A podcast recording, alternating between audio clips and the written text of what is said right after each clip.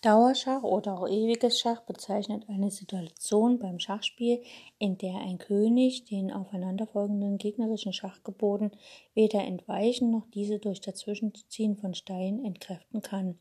Damit endet die Partie Remis, entweder durch Stellungswiederholung oder in seltenen Fällen durch die 50-Züge-Regel. Nach den Regeln des Feldschachbundes FIDE kann jeder der beiden Spieler Remis beantragen sobald die Voraussetzungen gemäß einer dieser Stellungen erfüllt sind. Ein Dauerschach wird meist von einem Spieler erzwungen, der seine Position als schlechter einschätzt oder die Gelegenheit nutzen will, die Partie wenigstens mit einem Unentschieden zu beenden. Dies kann zum Beispiel der Fall sein, wenn ein Angriff im Mittelspiel, für den Material geopfert wurde, nicht zum Matt führt, der gegnerische König aber Schachgeboten nicht entrinnen kann. Ein typisches Beispiel ist die sogenannte unsterbliche Remis-Partie. Auch in Damenendspielen ist Dauerschach ein häufig anzutreffendes Motiv. Und man muss sagen, äh, die Partie ja, end, endet entweder durch dreimalige Stellungswiederholung oder halt durch die sogenannte 50-Züge-Regel. Und genau diesem Thema werden wir uns heute ähm, in unserem Endspielkurs widmen, indem wir uns einfach anschauen, wie es halt zu Dauerschach kommt. Das heißt, äh, Dauerschach oder ewiges Schach ist im Endspiel eher ein taktisches Motiv. Denn wenn man äh, darauf hinspielt, muss man halt wirklich die Varianten sehr genau berechnen und das erfordert natürlich stark, also gutes taktisches Verständnis.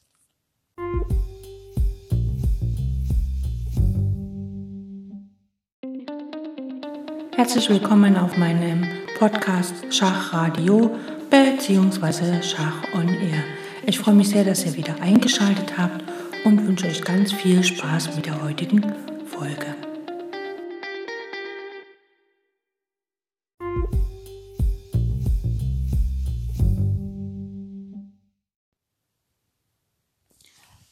Uns ein ganz typisches Beispiel äh, von Dauerschach an. Und zwar wurde das äh, gespielt zwischen Bobby Fischer und dem damaligen äh, Weltmeister Michael Thal während der Schacholympiade in Leipzig 1960.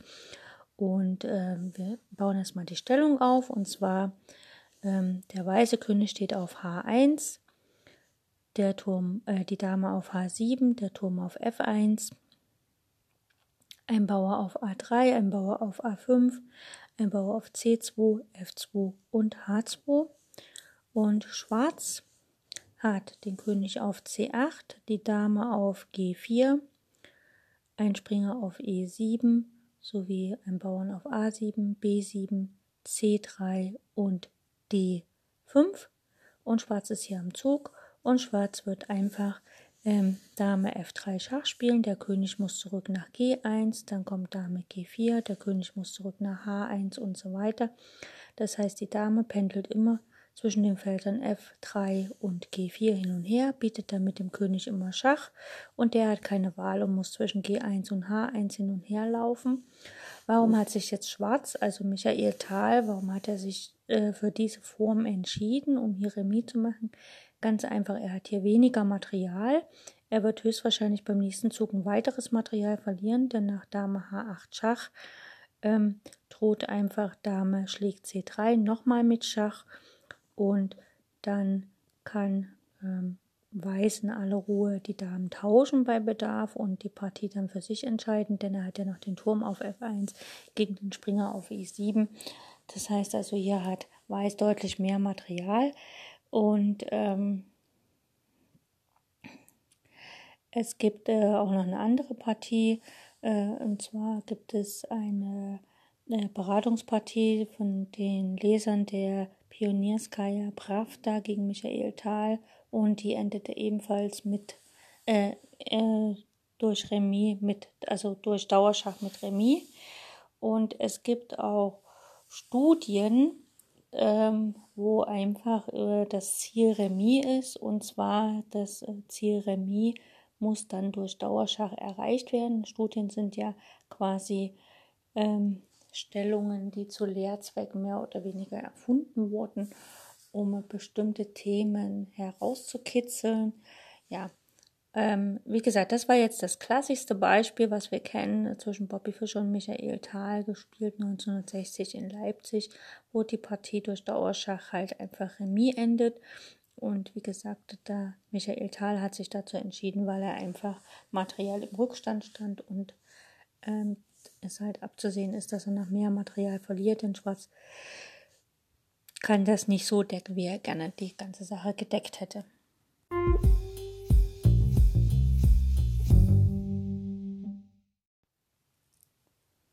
Schauen wir uns ein paar Beispiele an, äh, so quasi kleine Taktikaufgaben im Endspiel, wo das Ziel halt ist, einfach durch Dauerschach zu gewinnen. Wir haben hier folgende Stellung auf dem Brett.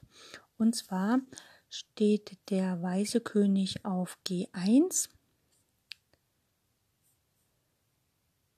die weiße Dame auf D8, ein weißer Turm auf C1, ein weißer Läufer auf E3 sowie ein Bauer auf B5 F2, G2, H3 und Schwarz hat den König auf H7, eine Dame auf C2, ein Turm auf A4, ein Springer auf C4, ein Bauer auf F7, G7 und H6.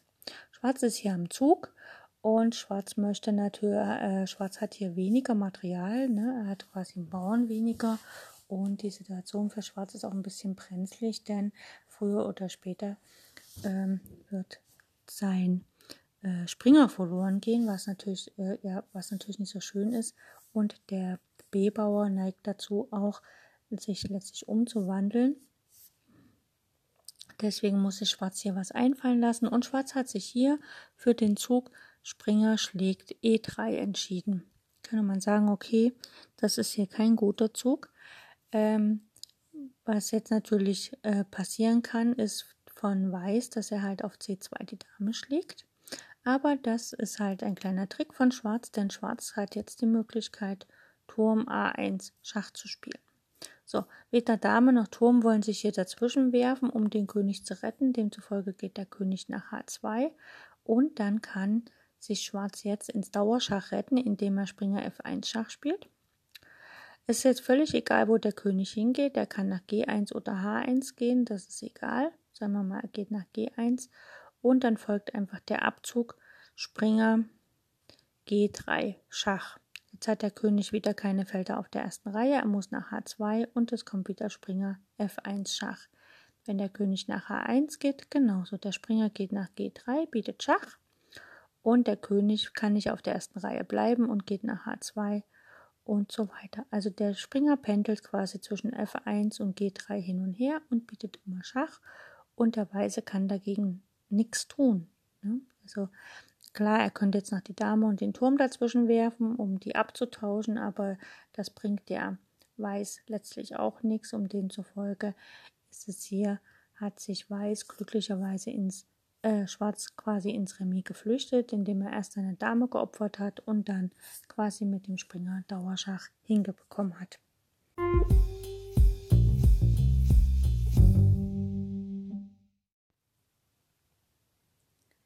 So, wir haben folgende Stellung auf dem Brett. Der weiße König steht auf H2, die Dame auf D2, ein Turm auf G1 und G2, also zwei Türme quasi auf der G-Linie, ein Läufer auf H4, ein Springer auf F3 und ein Springer auf F5 sowie fünf Bauern, ein auf C3, D5, E4, F2 und H3 und Weiß hat ein König auf G8, die Dame auf B6, ein Turm auf B1, ein Turm auf F8 sowie ein Läufer auf F7 und G7 und ein Springer auf B7 und ein Springer auf F6 sowie sechs Bauern A3, C4, D6, E5, G6 und H7. Und wir sehen hier schon, dass Schwarz, wie gesagt, übelst viel Material mehr hat. Er hat quasi äh, vier Leichtfiguren gegen drei Leichtfiguren und hat sogar noch einen Bauern mehr, also hat eine, einen Läufer mehr und einen Bauern mehr und Weiß ist hier am Zug und Weiß kann natürlich hier gewinnen, indem er einfach auf F6 schlägt. Äh, es droht einfach ähm, Dame H6 mit Gewinn, also ja, wenn jetzt hier der Läufer zurücksteht, Läufer schlägt F6, dann kommt Dame H6, es droht äh, Springer G5, dann nützt selbst äh, Turm schlägt G1 nichts, weil einfach Springer G5 kommt, damit droht Matt auf H7. Wenn der Läufer jetzt hier schlägt auf G5, dann setzt die Dame auf G7 Matt. Und wenn nach Dame H6 Schwarz Dame C7 spielt, dann kommt trotzdem Springer G5 und selbst Läufer E8 bringt jetzt nichts, weil der deckt zwar, dann deckt die Dame ja H7, aber es kommt einfach Springer E6, die Springergabel auf den Turm, wo ja matt droht, ne? also es droht der Dame, schlägt F8 matt. Da kann zwar nach Turm F7 gespielt werden, aber wie gesagt, dann spielt Schwarz, äh, Weiß einfach Turm, schlägt G6 mit Schach. Der Bauer muss wieder nehmen. Und äh, Weiß spielt äh, nochmal Turm schlägt G6 Schach. Und jetzt kann er hier was dazwischen ziehen. Zum Beispiel der Turm kann nach G7, aber das kann immer rausgenommen werden und letztlich gewinnt dann Weiß die Partie. Gut. Aber wir wollen ja hier gar nicht gucken, wie Weiß gewinnt. Das ist das Interessante, dass eventuell Weiß hier in der Partie ähm, letztlich nur gesehen hat, okay, ich habe hier eine Figur weniger und ich habe einen Bauern weniger. Vielleicht war er in Zeitnot und hat dann einfach folgendes gespielt, hat Dame H6 gespielt.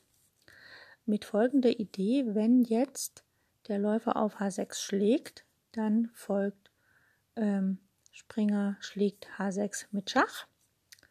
Der König geht nach G7, der Springer geht zurück nach F5 mit Schach. Man beachte, der Turm von G2 fesselt den Bauern auf G6, König G8 und der Springer kann auch wieder nach H6 zurück mit Schach.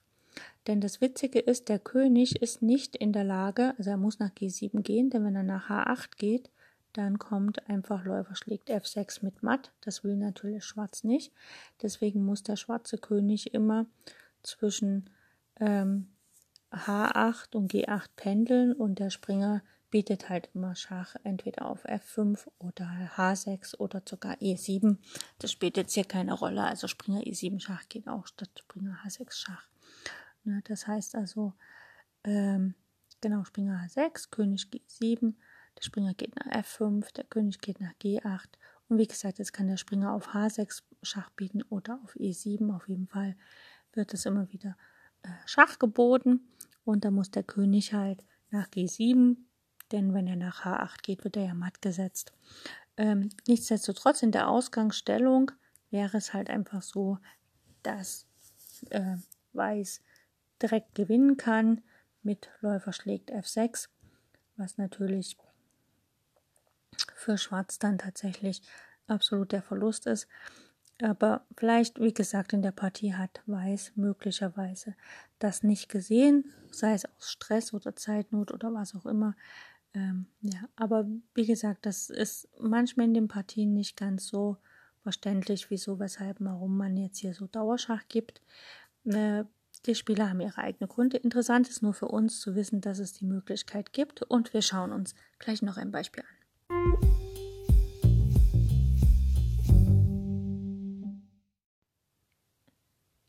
Wir haben folgende Stellung auf dem Brett. König G1 von Weiß, Dame B2, Turm F1 und Weiß hat noch zwei Läufer, einer auf E2 und E3 und ein Springer auf B1 sowie fünf Bauern, einer auf A3, E4, F3, G2 und H2 und Schwarz hat den König auf G7, die Dame auf A5 ein Turm auf B8 und ein Turm auf H8, also Schwarz hat quasi einen Turm mehr, hat einen Läufer auf E6, einen Springer auf E7 und einen Springer auf F6 sowie fünf Bauern, ein auf B5, D6, F7, G6 und H5.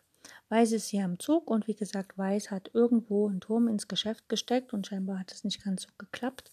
Auf jeden Fall hat Weiß einen Turm weniger. Sein Springer auf B1 steht ein bisschen abseits und er kommt nicht so recht ins Spiel, weil einfach seine Figuren ungünstig stehen. Bei Schwarz ist es aber so, dass die Figuren auch nicht so glücklich stehen. Und äh, Weiß bedient sich jetzt einfach den Trick, dass er hier versucht, Dauerschach herbeizuzaubern, was dann natürlich die Partie Remis enden lässt. Und zwar spielt er hier einfach Dame schlägt F6. So, der König, der könnte jetzt halt einfach nach G8 weggehen, aber dann wird halt der Läufer auf E7 geschlagen, äh, der Springer auf E7 geschlagen. Oder er könnte halt versuchen, mit dem König den Springer zu decken, mit König F8, aber dann wird der Turm auf H8 geschlagen.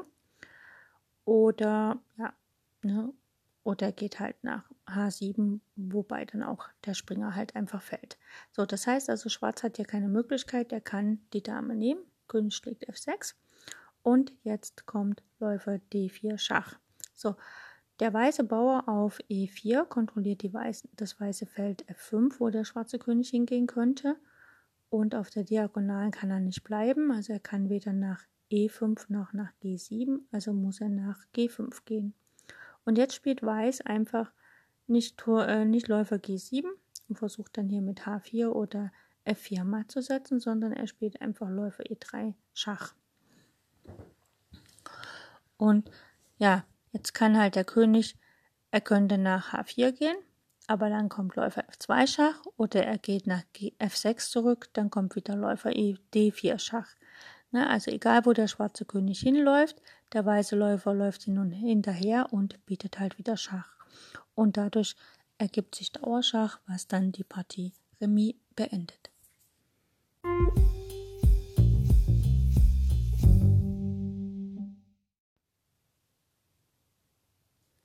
Häufig kann man Dauerschach erzwingen, wenn man den Turm auf der zweiten Reihe hat, also wenn der König jetzt am Rand festgehalten ist und auf der benachbarten Reihe oder Linie zum Rand steht ein Turm, ein gegnerischer, und ein Springer ist noch in der Nähe, dann kann man durch, also wenn das geschickt kombiniert ist, kann man halt äh, Remis durch Dauerschach erzwingen, denn der Springer bietet abwechslungsreich, ab, abwechselnd immer Schach und äh, der König kann dem nicht entfliehen und dabei ist es nahezu egal, wie die Figuren des Gegners stehen haben, sondern sie können den Springer dann, der immer Schach bietet, nicht schlagen. Und dazu haben wir auch gleich folgende Stellung.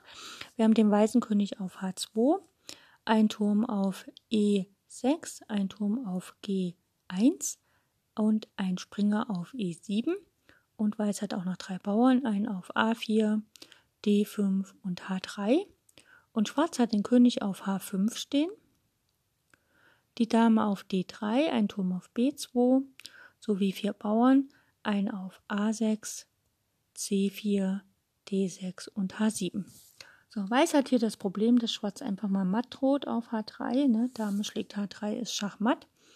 Dem kann Weiß eigentlich gar nichts entgegensetzen, ne? denn Turm E3 wäre ja nur äh, Futter in die Kanone gestreut sozusagen oder ne, nochmal das Feuer ein bisschen angefacht, was ja nicht wirklich was bringt.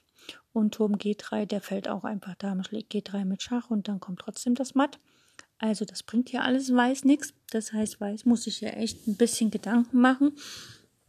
Und wenn man so schlecht steht oder so mit dem Rücken zur Wand steht, dann äh, kann man sich einfach mal auch überlegen, okay, kann ich mich denn hier ins Remis flüchten? Und wie gesagt, wir haben in dieser Stellung die Konstellation, dass der Turm auf der G-Linie steht. Das ist die benachbarte von der Randlinie, von der H-Linie. Der schwarze König steht auf der H-Linie und er ist eingekästelt durch seinen Bauern auf H7. Das heißt, dass er hat nur drei Felder zur Verfügung, H4, H5, H6. Auf H5 steht er gerade. Das heißt also, wenn wir ihn auf ein Feld locken könnten, wo wir gleich Schach bieten können, mit dem Springer, dann konnten wir wahrscheinlich mit dem Springer ein wunderbares Dauerschach erzwingen. Wichtig ist zu sehen, wenn der, äh, wenn der König nicht mehr auf G5 gehen kann, dann können wir mit Turm G4 auf H4 den König matt setzen. Das wäre natürlich schön, aber dazu müssen wir ja erstmal unseren Springer aktivieren. Unser Springer steht im Moment auf dem schwarzen Feld, das heißt, er kann, wenn er jetzt zieht, keine Figur bedrohen, die auf dem weißen Feld steht. Das heißt, unser Ziel müsste sein, den schwarzen König auf ein schwarzes Feld zu locken. Und da bietet sich nahezu der Zug Turm H6 Schach an. Jetzt muss der schwarze König den Turm auf H6 schlagen. Jetzt haben wir natürlich noch weniger Material, aber der König steht auf dem schwarzen Feld, der Springer steht auf dem schwarzen Feld, das heißt, der Springer kann Schach bieten. Und da geht nur Springer G8 Schach, denn Springer F5 wird ja von der Dame geschlagen, das wäre wenig sinnvoll. Jetzt geht der König auf H5 auf ein weißes Feld. Wir stehen mit dem Springer auf ein weißes Feld, das heißt, wir gehen auf ein schwarzes Feld und bieten Schach, also Springer F6 Schach. König muss nach H6 zurück. Denn was passiert, wenn der König nach H4 geht?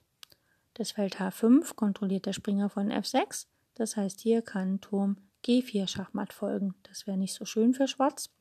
Demzufolge spielt nach Springer F6, spielt Schwarz König H6 und dann haben wir wieder den Zug Springer G8 und bieten nochmal Schach. Und so pendelt der Springer immer zwischen G8 und F6 hin und her, wenn der König zwischen H5 und H6 hin und her pendelt. Verläuft sich der König nach H4, kommt einfach Turm G4 matt. Und ich finde, das ist eigentlich eine sehr schöne Kombination hier, also eine sehr schöne Möglichkeit, ins Remis zu flüchten, vor allem hier bei dieser Figurenkonstellation, wo Weiß quasi schon echt mit dem Rücken zur Wand steht.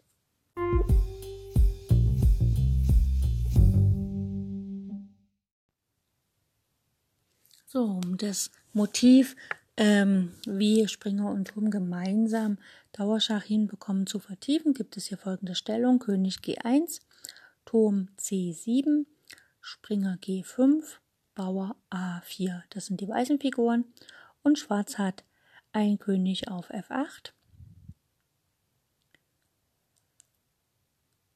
ein Turm auf B2, ein Springer auf D6 sowie drei Bauern, also zwei Bauern mehr, ein auf A5, C, B6 und H5. So, Weiß ist hier am Zug und Weiß möchte natürlich die Partie hier ähm, ja, quasi Remis halten und deswegen spielt er hier einfach mal Springer H7 Schach. Geht der König nach G8, folgt wieder Springer F6 Schach, Geht der König hier nach H8, dann wird er matt gesetzt mit Turm H7. Also da kann er nicht hin, also zurück, König F8 und dann kommt Springer H7.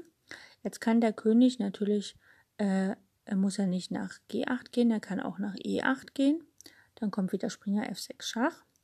Und wenn jetzt der König nach D8 geht, dann folgt einfach Turm D7 mit Materialgewinn, denn der Springer auf D6 ist ja nicht gedeckt, also nach König C8 zum Beispiel, kommt dann einfach Turm schlägt D6 und dann muss eigentlich Schwarz ums Remis kämpfen, denn der Haarbauer wird fallen, beziehungsweise also einer der Bauern wird einfach fallen und Schwarz kann dem ganzen Untergang nur noch zuschauen. Demzufolge wird sich dann hier Schwarz lieber mit dem Remis zufrieden geben, als Material zu verlieren. Das war nur noch mal um dieses äh, Motiv, ähm, wie halt Turm und Springer zusammenwirken, zu vertiefen.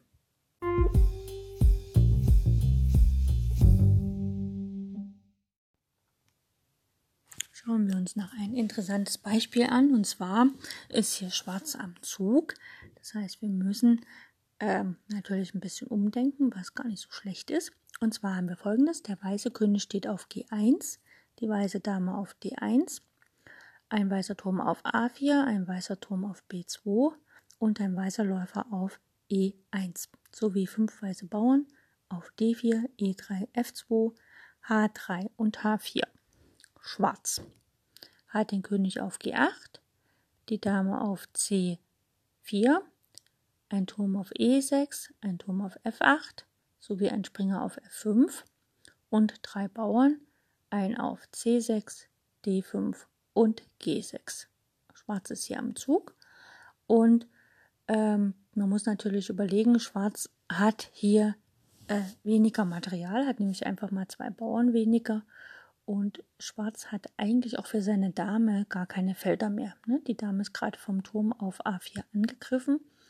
Das heißt, die Dame müsste jetzt wegziehen, aber sie kann nicht auf die A-Linie, sie kann nicht auf die B-Linie, sie kann auf der C-Linie nicht bleiben, also da sind alle Felder kontrolliert von weißen Figuren, auf die D-Linie darf sie nicht, nach E1 darf sie, E2 kann sie nicht und das einzige, wo sie vielleicht noch hin kann, wäre nach F1. Und das probieren wir gleich mal aus.